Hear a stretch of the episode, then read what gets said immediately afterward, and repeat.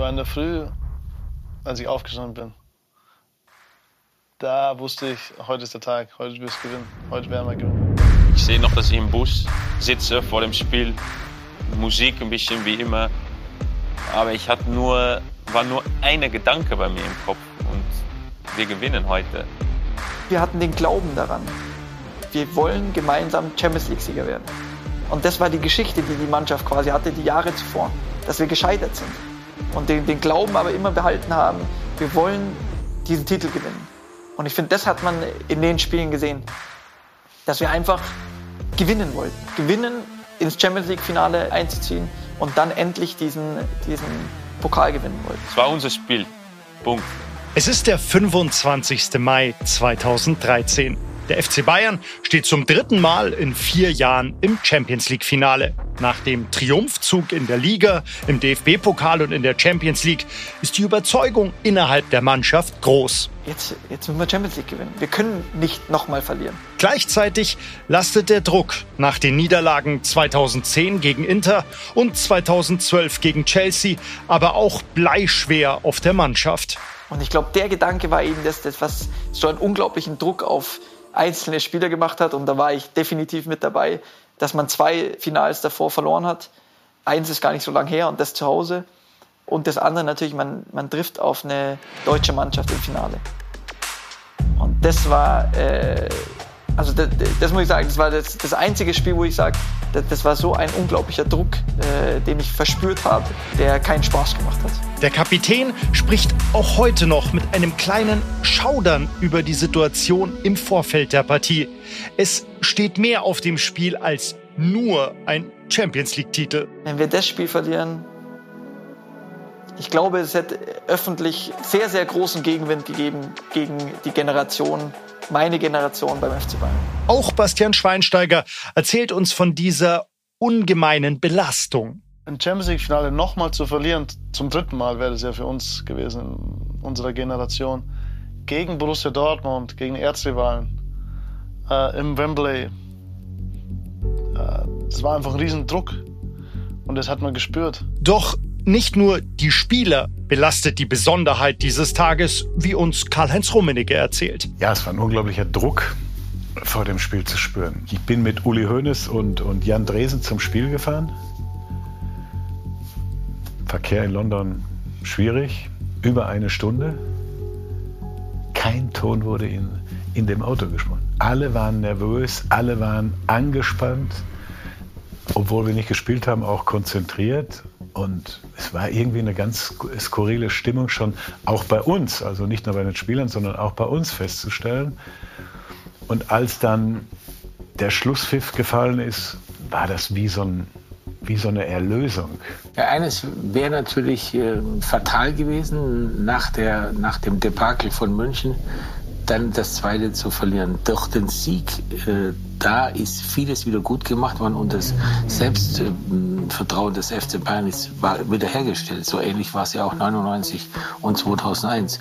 Aber ein zweites, äh, eine zweite Niederlage in kurzer Zeit, die hätte den Verein, glaube ich, im Markt getroffen. Das ist Generation Wembley. Folge 9. Finale.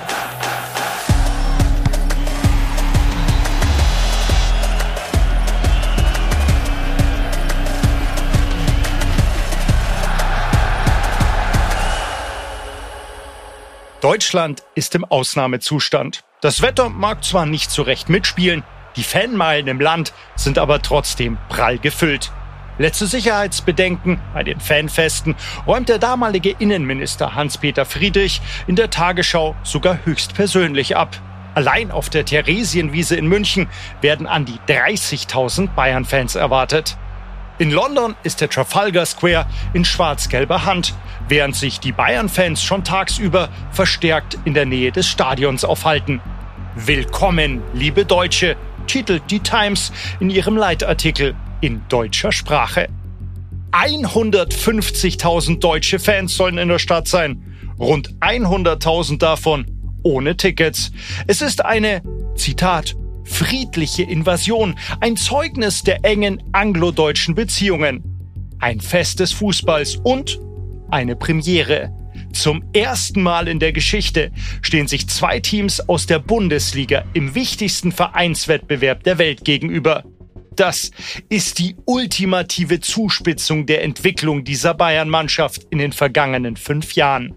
Das dritte Finale im wohl bedeutendsten Fußballstadion der Welt. Und auf der Gegenseite ausgerechnet der große nationale Rivale. Man darf nicht vergessen, Borussia Dortmund war 2011 Deutscher Meister, 2012 sogar Double-Gewinner, Deutscher Meister und Pokal. Und ähm, das war schon ein Spiel um die Vorherrschaft äh, auf nationalem Terrain. Viele Spieler und Verantwortliche erzählen uns, dass ihnen anstelle des BVB ein ausländischer Gegner lieber gewesen wäre. Thomas Müller erklärt beispielhaft, warum. Wir spielen gegen Dortmund, unseren ständigen Rivalen. Die haben uns die letzten zwei Jahre in der Meisterschaft und dann 2012 im Pokal noch die Butter vom Brot genommen. Und auf einmal ist der ganz klare Favorit natürlich nach dem Spiel Bayern München und kann die Champions League gewinnen nach zwei Finalniederlagen in den letzten äh, drei Jahren, drei, vier Jahren gegen Dortmund. Aber auch die Dortmunder sind mit dieser Finalpaarung nicht wirklich glücklich, wie uns Sebastian Kehl verrät. Weil ich glaube, die Rivalität mit Bayern und Dortmund, dass die Münchner das vielleicht noch mal besonders angespitzt hat. Na klar, sie kamen mit einer Menge Wut und Frust aus dem Jahr zuvor, aus dem Champions League-Finale und sagten, jetzt sind wir dran. Und irgendwie hatte man auch das Gefühl, die Bayern sind dran. BVB-Geschäftsführer Hans-Joachim Watzke teilt diese Einschätzung. Jeden anderen Gegner außer Bayern wäre wär mir lieber gewesen, ganz klar. Weil natürlich die Mannschaften sich auch aus dem FF kannten. Und die Bayern natürlich mehr als ein ausländischer Club äh, davon, äh, von ihrem Selbstbild sich auch selbst wahrscheinlich gepusht haben, dass sie in der Liga mit riesigem Abstand Meister geworden sind. Das ist ja auch kein Zufall dann. Und daher, von daher fühlten sie sich dann uns da am Ende des Tages dann doch überlegen und äh, sind damit entsprechend, sie hatten riesige Verlustängste, das ist auch klar. Also wenn du das vorm Spiel erlebt hättest da, die, die Offiziellen waren ultra nervös, weil das wäre natürlich der fundamentale Crash gewesen, wenn das Ding schiefgegangen wäre. Und es stand ja noch lange Zeit auf das Messerschneide. War eines der besten Champions League-Finals, die es jemals gegeben hat. Also gehen wir rein. Das Champions League-Final 2013 hat begonnen. Die Bayern in Rot von links nach rechts. Das Spiel läuft in den ersten Minuten allerdings mehr von rechts nach links. Denn was sich vor der Partie angedeutet hat, zeigt sich nun auch auf dem Platz. Die Mannschaft ist durch den enormen mentalen Druck gehemmt. Bastian Schweinsteiger erzählt uns von einer Unterhaltung mit Philipp Lahm und Thomas Müller nach dem Spiel. Und ich habe auch dann äh, Thomas mal gefragt, so Philipp, habt ihr, habt, ihr, habt ihr auch in den ersten 15, 20 Minuten so eine Last gespürt? Ja, haben sie auch. Das war unglaublich. Also das muss ich echt sagen. Das, äh, das war das erste Mal, wo ich mir, ähm, wo ich mit dem Sprichwort, ja, ich bin vollkommen, als hätte ich so einen, so einen schweren Rucksack um mich. Damit konnte ich nie was anfangen, weil ich mir gedacht habe, was soll das? Das war genau das Gefühl. Also es war alles so langsamer irgendwie vom Gefühl her, von seinem eigenen Gefühl. Verkrampfter. Gut gespielt, Reus. Gut gespielt, Neuer! Gegen Wojciechowski, Riesenchance. Wir sind nicht so nicht gut ins Spiel reingekommen, waren nicht so richtig da, nicht richtig griffig, waren immer einen Schritt zu spät am Anfang. Der damals 20-jährige David Alaba nimmt die Verunsicherung seiner zum Teil deutlich älteren und erfahreneren Mitspieler ebenfalls wahr. Man hat gemerkt, ähm, okay, jetzt stehen wir da und man, wir sind da, wo, worauf wir eigentlich äh, ein ganzes Jahr lang und wenn man das Jahr davor noch mitnimmt, hingearbeitet haben, dann bist du auf einmal vielleicht irgendwo nervös, dann klappt äh, ähm, klappen nicht äh, die Sachen so, wie sie klappen sollen, dann spielst du gegen eine Mannschaft, die zu dem Zeitpunkt wirklich intensiven Fußball mit der Jürgen Klopp damals, äh, der die, die Mannschaft an der Seitenlinie nur vorpeitscht, vor dem Druck macht, gegen Ball, ähm, mit und ohne Ball, ähm, waren die gefühlt überall. Auch Jerome Boateng beschreibt die ersten Minuten als sehr tough ohne Manu. Schon wieder hat uns gerettet und waren, man hat gemerkt, die Anspannungen waren zu verkrampft am Anfang. Im Finale da Horm habe ich die ganze Zeit gar nichts zu tun gehabt. Und gegen Dortmund geht es auf einmal los wie bei der Feuerwehr. Da war, glaube ich, Kuba, Levi, Marco Reus. Also das waren Situationen nacheinander, die dann kamen und ich wusste, hey, ich bin im Spiel. Und Reus mit Anlauf. Vorbei an Largo. Reus! Das ist ganz großer Fußball, den Borussia Dortmund hier in diesen ersten knapp 20 Minuten anbietet. Also gerade defensiv haben wir da so ein bisschen geschwommen. Das, äh, da sind wir nicht gut ins Spiel gekommen und man hat uns einfach diese Nervosität angemerkt. Das muss man ganz klar sagen. Und das war meiner Meinung nach immer noch dieses verlorene Finale der Horm. Und die Vizemeisterschaft, Vizepokalsieger, das hat eine Rolle gespielt. Aber ich glaube, das waren so Momente, der Manu ist da. Jetzt können wir anfangen und zeigen, wer ist Bayern München. Es zeigt sich nicht zum ersten Mal in dieser Saison. Für den FC Bayern steht eine gereifte und gewachsene Mannschaft auf dem Platz. Eine Mannschaft, die mit Widerständen umgehen kann. Die großen Spieler und die großen Mannschaften zeichnen schon das sich davon zu lösen. Und das haben wir geschafft. Und das war entscheidend in dem Spiel, dass wir uns gelöst haben von, dem, von dieser Last und wir haben sie weggeschüttelt. Ähm, wir haben uns da ja, gegenseitig auch gepusht auf dem Platz. Neben Torhüter Manuel Neuer schwingt sich ein weiterer Spieler dabei besonders zum Gamechanger auf, Javi Martinez. Und Xavi war natürlich für uns unglaublich wichtig als, als Mentalitätsmonster. Der hat natürlich vielleicht eines seiner besten Spiele war in Wembley. Da war er der Initiator der, der, der nach 20 Minuten war die ersten 20 der, der, der Angriffe, beziehungsweise dass wir da zu unserem Spiel gefunden haben, über die Zweikämpfe, über, über sein dynamisches Spiel. Diese Leistung von Javi Martinez ist auch die Erfüllung einer Prophezeiung von Trainer Jupp Heynckes, wie uns Karl-Heinz Rummenigge mit einer netten Anekdote verrät. Die trug sich in den ersten Wochen nach dem Transfer des Spaniers in der Allianz Arena zu. Und dann spielte der die ersten drei Wochen nur so sporadisch. Der kam rein, 20 Minuten. Der Uli saß neben mir schon und sagte, kannst du mir mal erzählen, wir haben jetzt 40 Millionen bezahlt. Und der Jupp lässt den mal so 20 Minuten zwischendurch. Die Leute fragen sich schon, was haben die dafür gekauft für 40 Millionen? Und der Jupp hat, hat dann irgendwann zu uns gesagt, der braucht Zeit, der ist körperlich noch nicht in der Verfassung, wie wir ihn brauchen. Und ich riskiere nicht, dass der jetzt spielt, 90 Minuten und sich dann verletzt und dann haben wir den für mehrere Wochen oder möglicherweise Monate nicht zur Verfügung. Wir brauchen den. Wie vor der Saison in einem Konferenzraum an der Selbener Straße von Heinkes vorhergesagt, ist Javi Martinez jetzt in diesem Finale der Spieler, der die Mannschaft noch besser macht. In diesem Moment, wo das Mannschaft äh, Hilfe braucht, ich war immer da, weißt du, äh, nicht nur in das Finale. Javi Martinez bringt eine kämpferische Komponente ins Spiel und etwas, das man nicht lernen kann, sondern einfach hat. Autorität. Weil wir da endlich mal so in Zweikampf gekommen sind und Javi so ein Zeichen gesetzt hat. Und von da an sind wir mehr besser in die Zweikämpfe gewonnen, haben mehr Zweikämpfe gewonnen und auch mehr unser Spiel durchgezogen. Bei der Ermahnung und Weidenfeller gegen Mandzukic. Die Bayern haben dieses Champions League-Finale jetzt auch mal begonnen.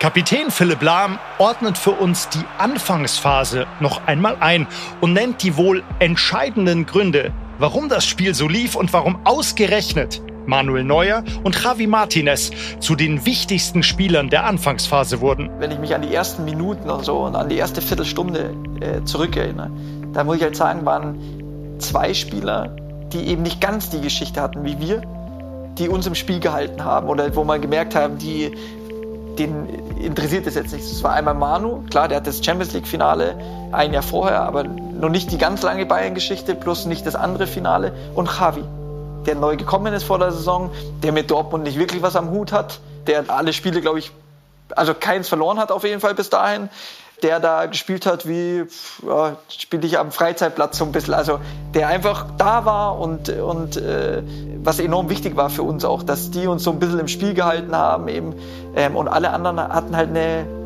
eine Last mitzuschleppen. Neuers Paraden, Martinez Zweikämpfe und eine gewisse Unbekümmertheit der beiden. Diese Faktoren halten die Mannschaft im Spiel. Und noch etwas kommt an diesem Abend hinzu. Sebastian Kehl verrät uns ein Kleines, aber feines Detail, das die Dortmunder auch wahrnehmen. Wir waren immer von Anfang an sehr präsent. Wir haben immer versucht, auch in den ersten Momenten Akzente zu setzen, sehr gut ins Spiel reinzukommen, ähm, stark zu pressen, Umschaltmomente zu kreieren. Ich glaube nur, dass die Bayern sich darauf eingestellt haben. Mhm. Nicht wie in den Jahren zuvor, wo wir sie an der einen oder anderen Stelle womöglich überrascht haben, waren sie auf dieses Spiel vorbereitet. Sie waren auf unsere Art und Weise, Fußball zu spielen, vorbereitet. Ähm, sie waren taktisch gut äh, eingestellt. Mit zunehmender Spieldauer wird die gute Vorbereitung offensichtlich. Noch vor der Halbzeit hat Arjen Robben zwei dicke Chancen zur Führung. Robben! Ganz schlecht verteidigt und Arjen Robben verschenkt die nächste Großchance. Eine Riesenchance. Und Sie wissen, Arjen Robben und Endspiele. Ja, wir wissen's. Champions League Finale 2012, Champions League Finale 2010, WM Finale 2010. Aber noch ist genügend Zeit.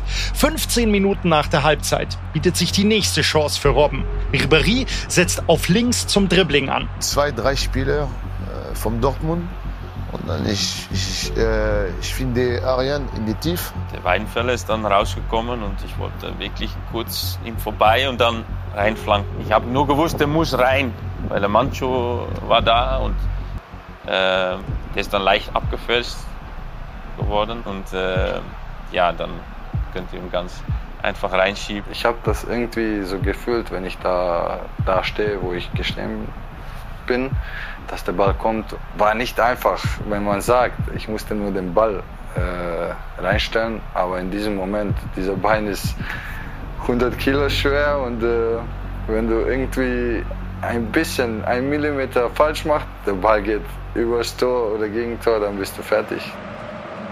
Arjen Robben mit Ribéry. Die Artisten miteinander jetzt mal durch die Beine, Robben! Mit links, ist es 1-0 die Bayern. Die beiden Artisten unter sich. Mandzukic macht das Tor. 1 zu 0 für den FC Bayern. Wieder eine Führung, wie schon im Jahr zuvor gegen Chelsea. Aber vielleicht auch wegen der Erfahrungen aus dem Finale der Horm kein Grund für extreme Freude. Ich habe gezittert bei der Situation, weil so klar hat er ihn jetzt nicht reingemacht. Ne? Muss man ja auch sagen. Äh, da hat auch die Angst noch mal so ein bisschen eine kleine Rolle gespielt. Und das war Wahnsinn gewesen, dieser Moment, dieses Tor. Und trotzdem war es so ein Gefühl auch von Demütigkeit. Denk an letztes Jahr, denk an das verlorene Finale. Alles ist cool, wir müssen noch weiter spielen. Der Schiri hat nicht abgepfiffen, es geht weiter. Und so war es ja auch. Was Manuel Neuer damit meint, nur sieben Minuten später zeigt Schiedsrichter Nicola Rizzoli auf den Punkt. Elfmeter für den BVB. Ich komme zum Ball und ich will den Ball so wegschmeißen und ich habe gemerkt, dass ich war ein bisschen zu spät. Und dann ich will nur halten. Das Foul an sich ist unstrittig. Dante trifft Marco Reus mit dem Fuß im Bauch. Aber ist das eine gelbe Karte? Der Knackpunkt war für mich dann die 63. oder wievielte Minute mit dem Elfmeter, weil der Freund Dante hatte ja schon die gelbe und äh, in dem Punkt, sage ich mal, die Mehrzahl der Schiedsrichter hätte sicherlich gelb-rot gezeigt, nachdem sie das Foul dann geahndet hatten. Auch das war ja schon auch ein relativ krasses Ding da mit dem gestreckten Fuß. Für mich eine, eine gelbe Karte im Nachgang. Er hatte schon gelb. Er kriegt gelb-rot. Ilkay schießt den Elfmeter rein und wir spielen gegen 10. Dann gewinnst du das Spiel. Das ist meine Prognose. Dante selbst hat eine Vermutung, warum er auf dem Platz bleiben durfte. Die erste gelbe Karte sieht er für ein recht handelsübliches Foul in der 29. Minute, ebenfalls gegen Marco Reus. Ich glaube, dass die, vielleicht der Schiedsrichter hat nicht die zweite gelbe gegeben, weil die erste, er war nicht so sicher. Auf dem Platz halten sich die Beschwerden von beiden Lagern in Grenzen. Und erstmal muss der fällige Strafstoß ja auch verwandelt werden. Und dann schießt der Gelsenkirchner gegen mich, Ilkay Gündogan schießt in die Ecke, wo er eigentlich nicht so gerne hinschießt, in die Schiebeecke und ähm, dann steht es 1-1. Wie ein Jahr zuvor im Finale der Horm hält die Führung nur ein paar Minuten. Dieses Mal ist aber noch länger zu spielen. Wie tickt eine Mannschaft in dieser Drucksituation? Wie reagieren die Spieler, die schon zwei Champions League Endspiele verloren haben? Klar ist der erste Gedanke, Mist, äh, hier zu schnell auch, zu schnell das 1-1 dann kassiert. Aber was, es hilft mir nichts, darüber weiter äh, äh, nachzudenken. Zumal sich die Mannschaft nach der schwachen Anfangsphase in das Spiel hineingearbeitet hat. Wir waren selbstsicher. Wir waren jetzt auch da gewesen. Wir haben besser gespielt, wir haben gut gespielt, wir waren die bessere Mannschaft gewesen. Wir waren sehr trotzdem fokussiert, haben gesagt, okay, Elfmeter, scheiße, sind wieder an diesem Punkt, aber jetzt es geht nicht. Geht nicht wie äh, das Jahr zuvor, jetzt irgendwie, oh, äh, was ist wenn, sondern halt dagegen, ey, wir gewinnen das Spiel noch. Wir kriegen noch unsere Chance. Und es dauert tatsächlich nur vier Minuten, ehe sich die Möglichkeit zur erneuten Führung bietet. Konter der Bayern. Da kommt Müller mit langem Schritt. Müller! Und Robben zieht zurück und Subotic verhindert ein sicheres Tor. Wenn ich kritisch bin auf, auf mich und ich, ich werde das nach dem Spiel in der Analyse, würde ich auch zu mir sagen, äh, ich muss eigentlich reinrutschen. Die Bayern bleiben dran, erarbeiten sich zwei weitere gute Schusschancen durch David Alaba und Bastian Schweinsteiger. Aber BVB-Keeper Roman Weidenfeller pariert zweimal herausragend. Die Mannschaft ist dem Siegtreffer nahe.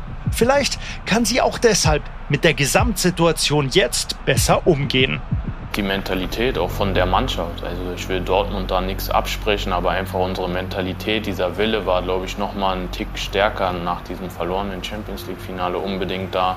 Und das auch in 90 Minuten. Wir wollten nicht wieder ins Elfmeterschießen. Vielleicht hat es uns auch so das Finale zu 12 da auch ein bisschen auch geholfen. Also auch da war so ein Nackenschlag, du warst 1 so vorne und dann kassierst du 1-1, aber trotzdem musst du weitermachen und, und die Ordnung halten und trotzdem aber nach vorne spielen. Ähm, und dann kam der Moment eben, wo es einen Freistoß gibt in der eigenen Hälfte. Generation Wembley ist ein Podcast vom FC Bayern in gemeinsamer Produktion mit den WakeWord Studios in München. Die Idee und die Interviews mit den 40 Protagonisten kommen von Dominik Bayer. Skripte und Texte von Stefan Rommel und Andreas Lehner. Das Projektmanagement lag bei Theresa Henskens, Nikolai Kube, Sven Rühlicke, Ruben Schulze-Fröhlich Bernie Meyer und Felix Meyer. Das Sounddesign ist von Fabian Schäffler. Bedanken möchten wir uns außerdem bei allen, die an diesem Projekt mitgewirkt haben. Hinter einem Jahr Arbeit stecken unglaublich viele Köpfe, die einen ganz wichtigen Teil dazu beigetragen haben. Vielen Dank. Ich bin Thomas Kilian und durfte auch Teil dieses wirklich einmaligen Projekts sein, was mir unglaublich viel Spaß gemacht hat. Sollte euch der Podcast gefallen haben, lasst uns gerne eine Bewertung da und teilt diesen Podcast mit euren Freunden. Außerdem solltet ihr unbedingt auch bei Amazon Prime reinschauen. Hier gibt es diese einmalige Dokumentation auch als sechsteilige Serie.